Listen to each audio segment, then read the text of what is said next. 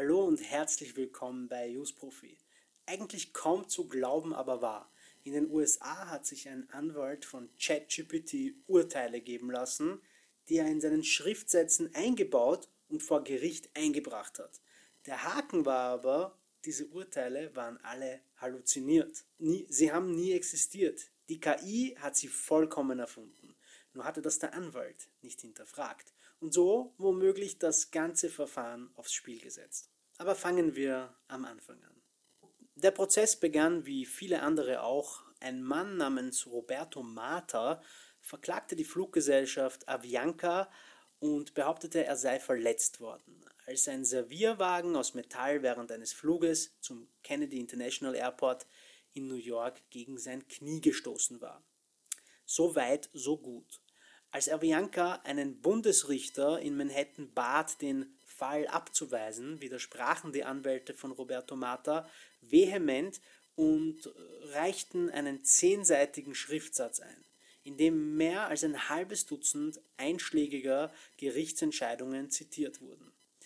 Es gab Martinez gegen Delta Airlines, Zichermann gegen Korean Airlines und etwa den Fall Varghese gegen China Southern Airlines mit Auslegungen des amerikanischen Bundesrechts und ganzen Zitaten aus weiteren Rechtsquellen. Es gab nur einen Haken. Niemand, weder die Anwälte der Fluggesellschaft noch der Richter selbst, konnte die Entscheidungen oder die in dem Schriftsatz zitierten und zusammengefassten Zitate finden. Und das lag daran, dass ChatGPT alles erfunden hatte.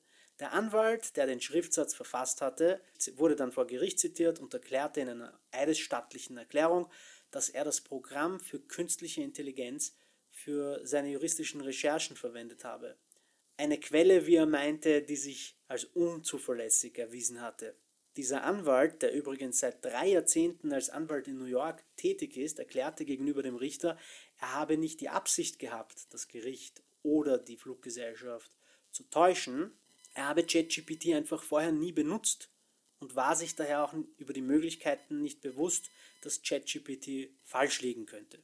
Er habe, so sagte er dem Richter, das Programm sogar gebeten zu überprüfen, ob die Fälle echt seien was dieses dann natürlich auch bejaht hat. Jedenfalls tut es dem Anwalt jedenfalls leid und er wird ChatGPT in diesem Zusammenhang nicht mehr verwenden.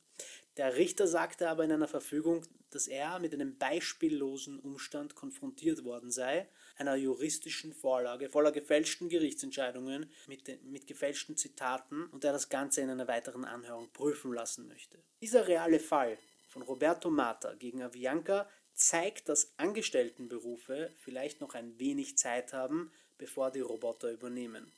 Als diese Schlagzeilen um sich gingen, haben sich viele Juristen dann auch erstmal beruhigt. Die KI wird einem den Job doch noch nicht so schnell wegnehmen, wie man gedacht hat. Aber man sollte sich nicht zu früh freuen, da die Innovation momentan gefühlt nahezu exponentiell voranschreitet. Jetzt halluzinieren diese KI-Chatbots noch, aber in ein paar Jahren, vielleicht sogar in ein paar Monaten, kann sich das ändern. Aber zurück nochmal zum Anwalt. Hätte der Anwalt wissen müssen, dass ChatGPT halluziniert? Immerhin hatte er nachgehakt. Ist Varghese ein echter Fall, tippte er laut einer Kopie dieses Austausches zwischen ihm und der KI, die dem Richter vorgelegt wurde. Ja, antwortete der Chatbot. Der Chatbot bot auch ein Zitat an, das er hinzugefügt hatte, dass das eben ein echter Fall sei. Der Anwalt grub tiefer. Was ist denn eine Quelle? schrieb er laut Akte. Ich entschuldige mich für die Verwirrung vorhin, antwortete ChatGPT und, und bot tatsächlich ein Rechtszitat an. Sind die anderen von dir angeführten Fälle gefälscht? fragte der Anwalt. ChatGPT antwortete, nein, die anderen Fälle, die ich angegeben habe, sind echt und können in seriösen juristischen Datenbanken gefunden werden.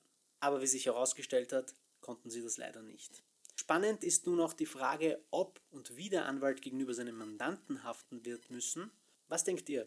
Hat der Anwalt hier fahrlässig oder sogar grob fahrlässig gehandelt? Musste er das wissen? Wie hättet ihr als Mandant reagiert, wenn ihr heraus finden würde, dass euer Anwalt ChatGPT für Quellen verwendet? Und wann denkt ihr, wird es tatsächlich Chatbots geben, die echte Fälle mit echten Quellen sinnvoll zitieren können?